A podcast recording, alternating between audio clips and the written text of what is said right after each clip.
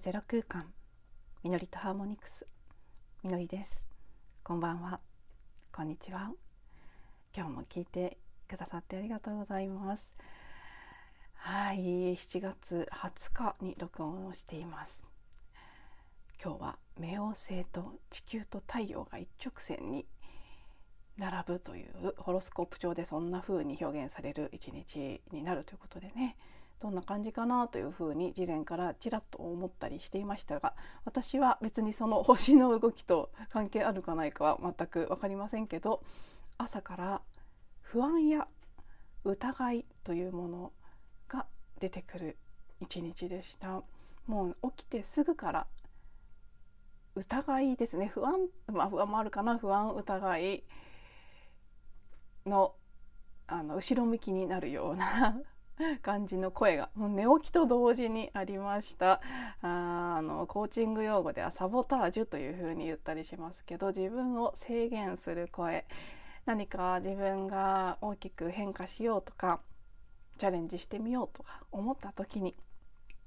安全装置のような形で自分のマインドの部分がその枠から出るというのは何であれ怖いことなので現状維持。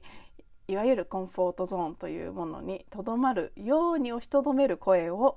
あのマインドさん的にはもちろん良かれと思って言ってくれているんですけどそんな感じのね本当にやるの？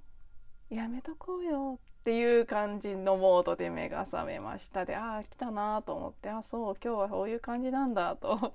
思って割と冷静に受け止めてはいたんですけど感情的にはなんかそう弱気になるような感覚でしたね。そして朝まずねジャーナリングをしてそういった自分の心の声を書き出してみるっていうのをしたところ出てきた言葉っていうのはすごく自分が小さい頃母親から言われていた言葉に一致するんですね。無理に決まってるとか無駄だとかそんなのやめときなさい。馬鹿げてるとか。変なのとか。何それとか。うん、まあ、そういうのがすごく多かったですね。子どもの頃から。育ってくる家庭の中で。何かこれがしたい。やってみたいとか。これになりたいとか。そういうことを言うとほとんどの場合無理だ。無駄だ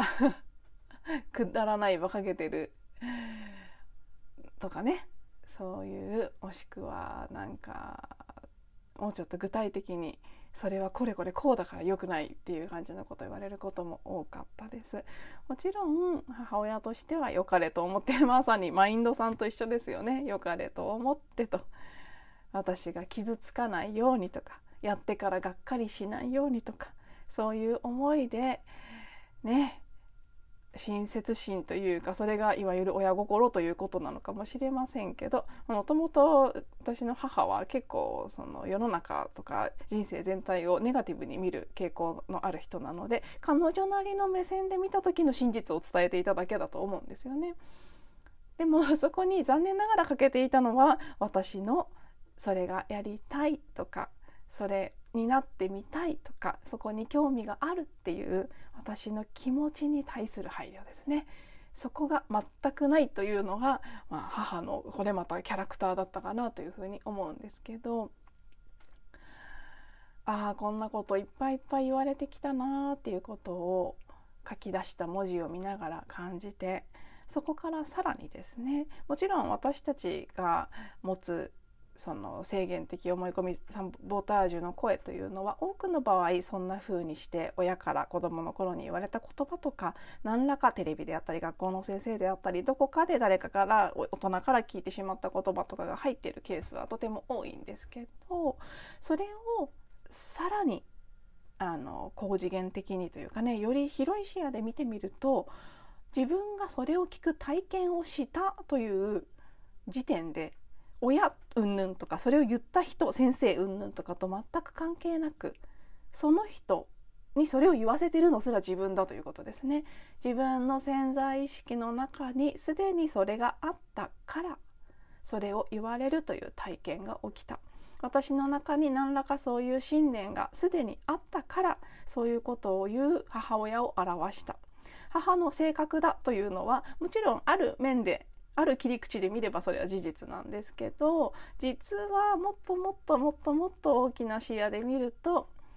そういう母を作り出しているのも私の無意識ということになって母という純粋な存在は実はそういうキャラクターの人ではないかもしれないんだけれども私のエネルギー私の体験したいこと私の何か決めてきたものプログラムしてきたものがそうさせているというふうに見ることもできる。そしてもう一つ思ったのはそことねつながってもいるんですけど結局外側の私の場合は母親が多かったですけどね、周りの人から言われる制限的な思い込みにつながるような言葉というのは結局は自分が自分に言っている。私の場合は母と娘である私なのですごく構図的に分かりやすいですけどほぽのぽのでは自分の中に内なる母と子供と父がいるとその3つのセルフがいる。母親というのが顕在意識表面意識の部分で子供というのが潜在意識の部分。でお父さんというのが超意識の部分というふうに言われているんですけど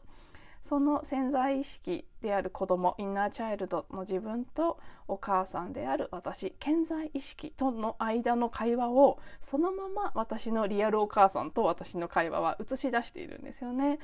なのでもちろんこの今回の人生の肉体を持った私としての記憶の範囲の体験としては一番最初に母親が言っただから私はそう思うようになったっていうふうに見えるんですけど、まあ、おそらくそうではなくってその小さな小さなどころか生まれた時からの私の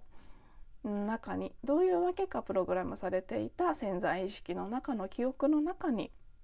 そんな風に無理だとか無駄だとか馬鹿げてるとかそんなことやって何になるんだとかね。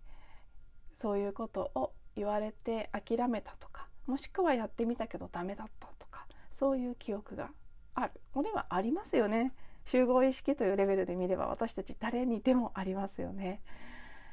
好きなことやって生きていきたいって思っただけどそんなの社会的にまだまだ無理な時代をずっと私たち人類全体が生きてきた。だから無理に決まってるって思って諦めちゃったこともいやそんなことないって思って頑張ってやっぱりダメだったっていうこともいっぱいいっぱい経験してきている。それが私の潜在意識の中の記憶の一部としてあってそのことを、まあ、母は表してくれていた。でちっちゃな頃の自分はほぽのぽののクリーニングなんてもちろん知りませんしそういう仕組みも知らないですから今世の体験としてはそのいわゆる一つのカルマのような形で現象化してしまったことをそのままさらに信じ込む。自分の中にすでにあったものがその現実を作ったわけですけどその現実を見てさらに自分の中にあったものを強化していくっていうふうに私たちの意識というのはそうなる仕組みになっていてでどこかの段階でこんな風にね。あでもこれはもともとあった記憶を再生しただけなんだ。そしてその鎖は自分の意識で断ち切ることができるんだ。っていう風に気がつけば書き換えていくっていうかね終えていくクリーニングなり書き換えなりどういう呼び方でもいいですけどあの、ね、変わっていくってことは起きうるんですけど知らないと、うん、ねあったものが同じ性質のものを呼びそれを見てさらにそうなんだと信じもう一度さらにそれを作りっていうことを延々と続けていくっていうことそれをずっとしてきたけれども私たちは時代的にもういろんな形でその鎖を断ち切ることができる段階に入っていてそれをみんながそれぞれの持ち場でちょっとずつやっているっていう感じですね。なので私はその一つの表れとして結構ね私は特にうちの親は多分世間のねお父さんお母さんも私の年代だとそういう方多かったとは思いますけど多分うちの母は特に強烈なそっちの傾向強い人なので打ち消す、ね、子供の夢とか希望とかを 打ち消しまくるタイプの人だったので私はその打ち消される、まあ、それはだからつまり私にそういう記憶が強くあったからっていうことでしょうけどそして私にそれをその鎖を断ち切って希望とかうーん夢とか可能性とかそっちをそれでも生きるっていうチャレンジをしてみたいっていうねその鎖に縛られたところからの変身っていうのをやりたかったっていうことですね。最初からあのそういう自分の可能性を信じさせてくれるような親御さんを持っていやなんとかちゃんな、ね、みのりちゃんならできるよできるよって言われて自信を持っていろんなことできてだから最初から全てにおいてうまくいきましたっていう人生ではなくって無理だダメだバカだとか言われ続けながらそれを気が付いて書き換えて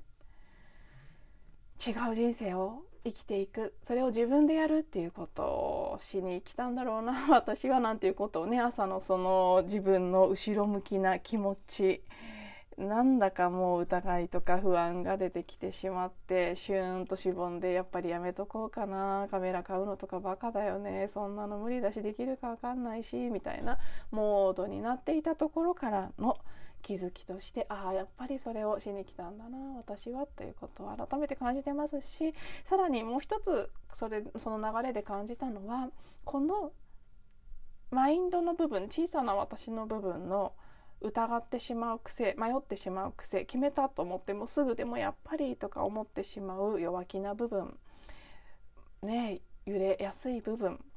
この私の性格個性というのはこっち側のねちっちゃな私の傾向というのはおそらく完全になくなることはないです。もし今回私が本当に思い切ってチャレンジを始めたとしてもです常に順風満々満帆自信満々で揺れ動かずにやっていけるようになるっていうことではないと思いますおそらくむしろ今までと同じように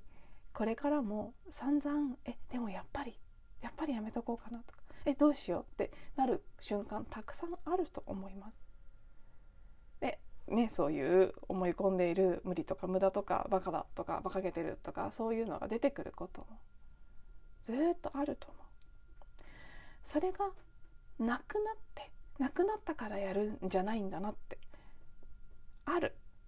その自分を抱きしめて抱えたまま進んでいくんだ。で今日みたいにまたその子が出てきたらその声が出てきたらああまた言ってるってでも無視するんじゃなくてああそうだよねってそのね制限的な声マインドのお母さんの方のやめときなさいとかいう声もそれにシューンとしちゃってやっぱり無理なんだとか自信をなくしてる自分の小さな子供の声もなんでやめなきゃいけないのよって怒ってる子供の声も全部全部そういう自分の中の一つ一つの部分パーツその子たちを全部持ったまま誰一人として多分完全にはいなくならないけどそれをね手をつないで進むような形でちょっとずつちょっとずつ進んでいくんだろうなということも改めて感じてだからこそのそれが分かったからこそのあそれでいいんだってこれはあってもいいしずっとお付き合いしていかなきゃいけないある意味私のね大切な部分だなということも感じて。多分すごく前向きに考えればそれこそが私が表現していくことでもあるし私が表現できる個性の一つのうんかけがえのない部分なんだと思うんですね。迷わない揺れないもう決めたら一直線にできるみたいなタイプじゃない。自信満々でもない。でもその私がそういう声につまずいたり引っ張られたり葛藤したりしながらそれでも進んでいく。進んでいけない時もあるかもしれない。でもその姿も含め表現していくっていうこと。それこそが多分私の魂がやりたいこと。だからね、昨日の昨日かな？多分 すいません。いつも記憶がなくてエピソードでもお話ししましたけどこの気弱な人間の私にすごいなんか野望を持った大きな大きな視野を持ったなんだかとてつもないことしようとしているような魂の私が入ってきている。その組み合わせをやっぱり私は選んだんです。もっと気の強い人に入ってたらうまく一致して進めたかもしれない。もっと早く。だけどそうじゃないことを何か願っていた。結果が早く得られることよりも大事なことがあったっていうことですよねきっと。こんなに迷う必要あるっていうぐらい迷う人をわざわざ。でギャップが大きいからこそわざわざねそうやって時間がかかっちゃうんですけどそれをわざわざ選んでるっていうこと。なのであればそこを信頼するしかないなって。そういう組み合わせの私だから表現できることを何かこの大きな存在の私は表現したいと願って降りてきたということなんだろうなっていうふうに思うとね。まあもう本当にこういうジタバタする部分もそのジタバタしているということにジタバタしなくなってきたなという感じで少しずつですけどあこれを表現していくんだなっていうふうに、まあ、確信も増しつつだからそういう意味ではね今思いましたけど朝不安になったり疑いが出てきたりしたっていうことそのものも必要だったのかもしれないですね。やっぱり大事なプロセスというかそれがあったからこそ改めてさらにもう一段深く私が何を表現していきたいのかということを感じる機会に恵まれたというふうにも捉えることができますしそうやこうやってねそう少しずつ少しずつなんか基盤を固めながらやっていくのが私流なのかなっていうふうに今はいは半分あ、まあ、いい意味での諦めとともに 感じています。なので、まあ、もしかしたらきっときっとです。きっときっと。私がそれを伝える何かしらの役目のようなものを持っているのだとすればそれは必ず必要な人のところには届くはず多くはないかもしれないけれども必要としてる人のところには届いてくれるはずですしね何かきっとそういうことが起きていくんだろうと思うとそれを信頼するしかないという感じです。うん。なのでまあそんな感じのドタンバタンジタバタジタバタゆらゆらゆらゆらしながら進んでいくその姿を何かうん参考にするなり共鳴するなり応援するなり楽しむなり何か見たいなと思ってくださっている方には引き続きポッドキャストなり YouTube なりブログなりでお付き合いいただけたらとても嬉しいなと感じています。あの何日か前にね自分が何に呼ばれているのかっていう音声の中でうん、カメラのこととか YouTube のチャンネル登録者数のこととかお話ししてからぽつりぽつりとですがチャンネル登録者様増えてくださいまして本当にありがとうございます。あの、ね、もしかしたらこれを聞いてくださってる方の中からどなたかが「あ YouTube やってるのね」って新たに知られたりもしくは知ってたけどあそういうことならっていう感じで何か響くところがあって登録してくれたのかなというふうにあの新たに出した部分でねこのポッドキャストとブログに書いたっていうことだけなのでうん。すごく励まされていますし今なので95人になりまして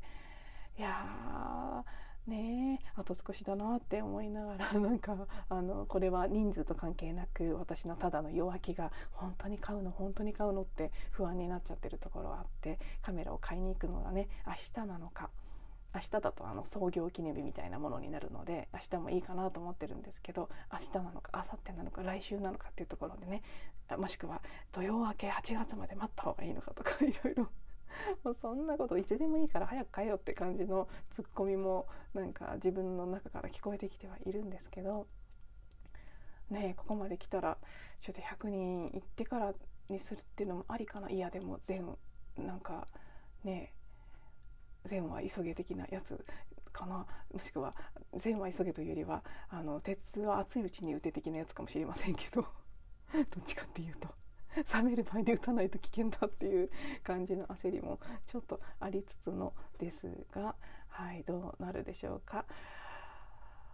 まあ、まずはね明日は一応創業記念日的なものということで自分に花束でも買ってあげようかななんていうふうに思いながらはい。カメラ買いましたっていう話になるのかどうなるのか明日も一応お休みせず配信予定ですが